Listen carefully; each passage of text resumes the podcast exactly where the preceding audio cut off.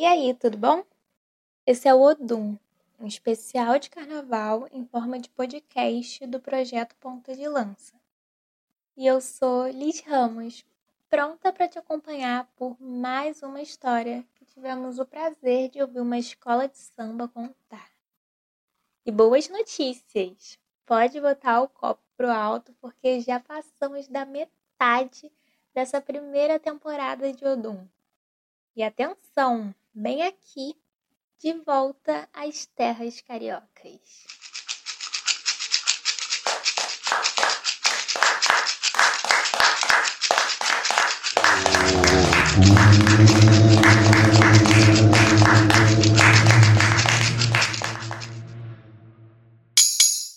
Pois é, voltamos e com a missão de contar um enredo que está mais fresquinho na memória de quem está me ouvindo perto do lançamento desse episódio, é claro. Caso você esteja em 2054 resgatando uns episódios antigos do Odum, desconsidera tudo isso que eu acabei de falar, né? De toda forma, dessa vez estamos em 2015.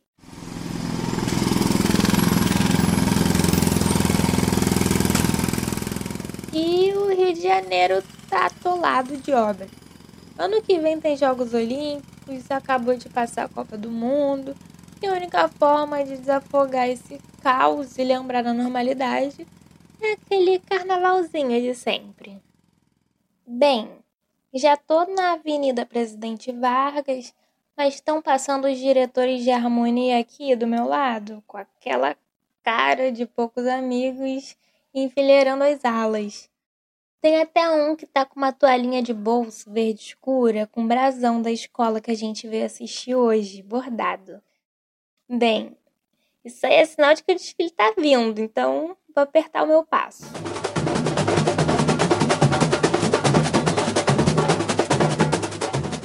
Chegando aqui no famoso setor zero, aquela arquibancada provisória e gratuita montada na beira do canal do Mangue com aquele cheirinho, sabe? Mas não interessa, o povo tá de pé sambando do mesmo jeito. É que parece que o esquenta da swing da Leopoldina começou. Bom, hora de te localizar nessa distopia louca. Avenida Marquês de Sapucaí, 16 de fevereiro de 2015, segunda-feira. A terceira escola a desfilar no Odum é a Imperatriz Leopoldinense, com um enredo curtinho-curtinho, de nome Axé Kenda. Um ritual de liberdade e que a voz da liberdade seja sempre a nossa voz. Também conhecido como Enredo do Mandela, com a importante informação e observação de que não é uma biografia, mas a luta do Mandela acaba sendo um fio condutor, um espelho. Você já vai ver.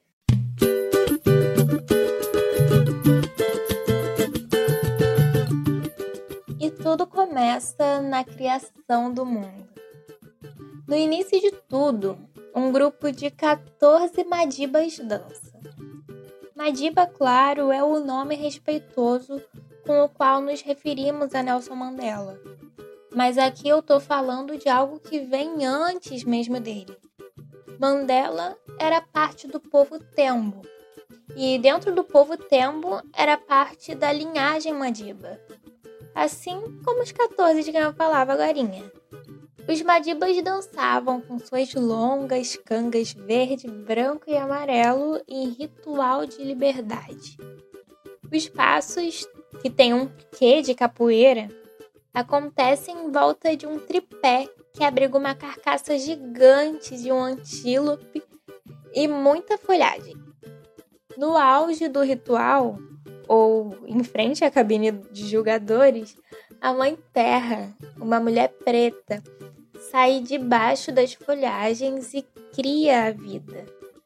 Um pequeno ser humaninho que ela alimenta com todo cuidado e desencadeia criaturas, povos, fauna e flora. Em meio à filosofia toda que é esse enredo, esse é o nosso ponto de partida. E como bem sabemos, o início da vida parte de África.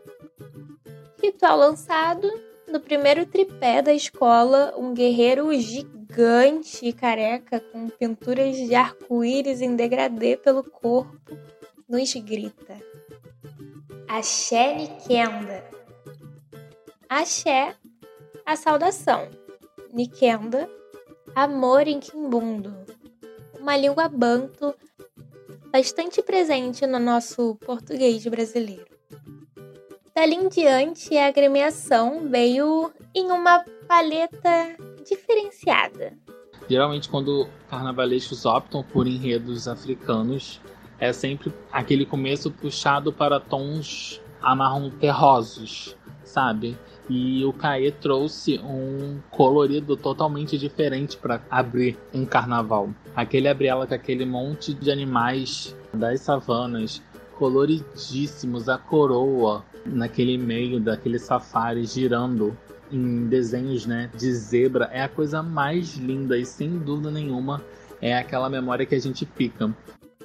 A voz que está somando ao Odum dessa vez é do Henrique, torcedor apaixonado da Imperatriz. E essa estética que brilhou os olhos dele foi escolhida pelo carnavalesco Caê Rodrigues não por pura criatividade ou ousadia, mas fruto de pesquisa das tendências artísticas do continente e da principal referência visual, o povo Ndebele, que habita a África do Sul com suas roupas e casas coloridas e geométricas. Então, inspirado neles, a gente vai ver é, muito neon, cores vibrantes e triângulos para dar e vender como o do Abre Alas, pelo qual o Henrique se apaixonou. Quando aquele carro entra na avenida, é, sem dúvida nenhuma, um momento que a gente consegue guardar. Assim, ainda mais vindo no começo da escola, né? Então fazendo parte daquele começo. Começo da escola e da vida, né? São vários povos antigos na África, do Marrocos à África do Sul ou no entorno, como os fenícios, povo da antiguidade, presente na ala onde o Henrique veio. Alguns desses povos, os mais antigos do mundo, para falar a verdade, a gente comprova a existência lá no Vale do Omo, um sítio arqueológico pré-histórico às margens do rio Omo, Etiópia, lá na aula 5, sabe? A partir daí, surgem também as riquezas naturais, como o famoso ouro de Gana ou o grande baobá, árvore sagrada que pode atingir até 25 metros de altura. Em resumo, a voz do vento vem pra nos contar,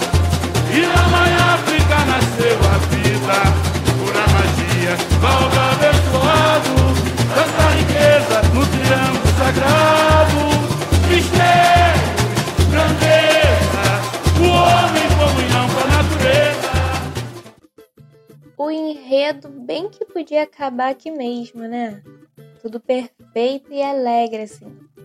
Tipo a saia de arco-íris da primeira porta-bandeira representando a harmonia entre as cores mas na verdade até essa saia esconde alguma coisa.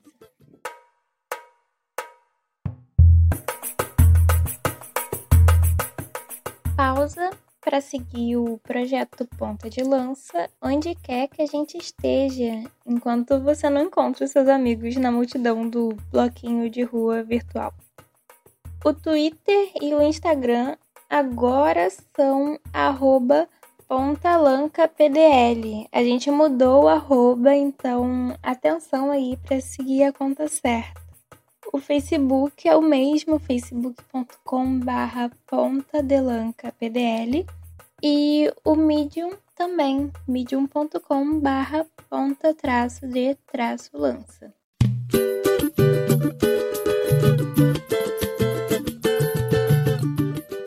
fantasia do primeiro casal de mestre-sala e porta-bandeira da Imperatriz se chama País do Arco-Íris, uma das formas como é conhecida a África do Sul. O nome diz que essa seria uma nação onde todas as cores vivem em paz e harmonia. Coisa linda. Já ouviu falar nessa história? E se eu mudar as palavras para, não sei, democracia racial, talvez? É, os estrangeiros e o turismo gostam da ideia. A gente sabe pela nossa própria experiência aqui no Brasil, mas não chega a ser totalmente verdadeira. Como eu dizia, ou melhor, como a imperatriz dizia, da África viva ao invasor.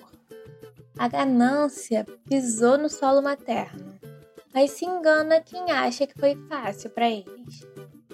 Um dos povos que resistiu bravamente foram os Zulus, que vivem em territórios correspondentes à África do Sul, Lesoto, Eswatini, a antiga Suazilândia, Zimbábue e Moçambique. Do outro lado, e em outras várias partes do continente, o europeu teve sucesso em roubar ouro, marfim, peles de animais, enfim, a vida humana. E é aí que América e África se unem. A terceira alegoria é quem traz essas milhares de pessoas de diferentes origens em um navio carregado por uma sereia negra, com orelhas pontudas e pintura corporal em vermelho. Bem misteriosa e distante desse imaginário sereístico. E a tal travessia trouxe consigo culinária, arte, capoeira, línguas, reizado e faz a gente acreditar que a história que traçamos aqui não está tão distante assim da construída do lado de lá por imbundos yorubais e madibas. A bateria até mostrou essa mistura cultural com bosses de maracatu e jexá, maculelê.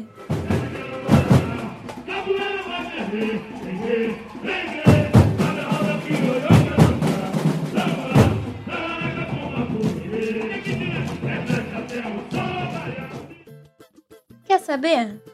Me passa um acarajé carregado no dendê que vai começar o ritual de liberdade do lado de cá teve resistência aqui também, tá bom?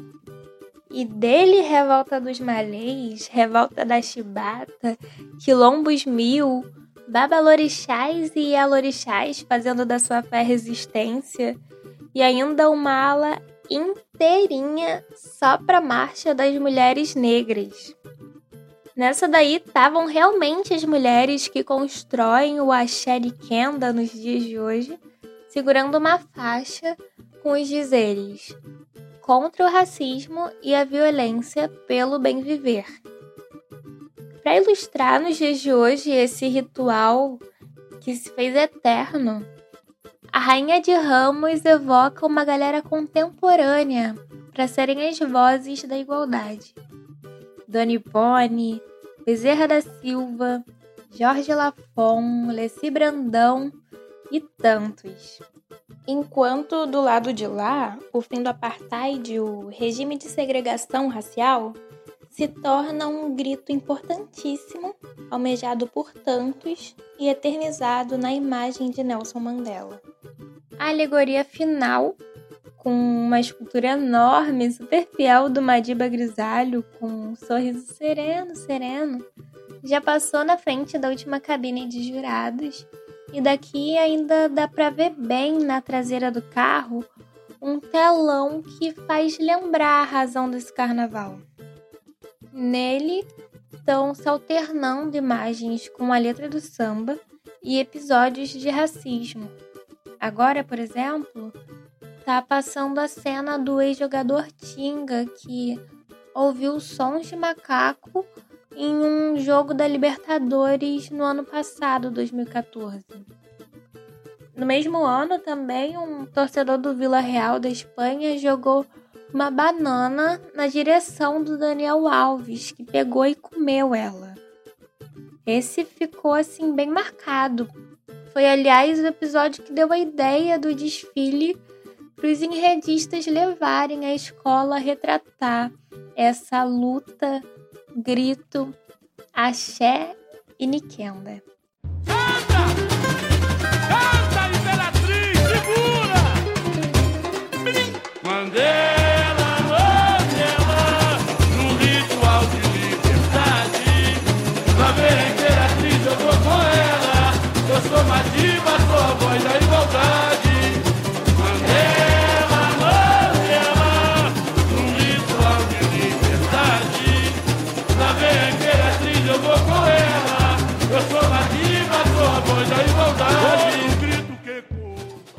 Nikenda, um ritual de liberdade. E que a voz da liberdade seja sempre a nossa voz, foi um enredo de Caê Rodrigues, Marta Queiroz e Cláudio Vieira, desenvolvido pelo carnavalesco Caê Rodrigues. Os compositores desse samba são Marquinho Lessa, Adriano Ganso, Jorge do Finge, Aldir Sena e Zé Catimba, um dos fundadores da Imperatriz Leopoldinense. O intérprete é o Nego e a bateria do Mestre Noca. Cada desfile é um pulo. E de repente já estamos indo para o quarto episódio da nossa festa. Para a próxima escola, vou dar uma dica fácil, hein? O enredo é de um pavilhão azul e branco lá da Terra da Garoa. Tá sabendo? Então me conta nas redes sociais. A edição do episódio é do Rubens Guilherme Santos. Capa, locução e roteiro são minhas, Liz Ramos. E ao longo do episódio tivemos inserções da captação da bateria no ensaio técnico de 2016, feita pelo canal Samba Paixão, da captação da bateria no ensaio de 2015, feita pela Rádio Apoteose, e da gravação do samba enredo da Imperatriz no mesmo ano. É isso, e até o próximo Odum.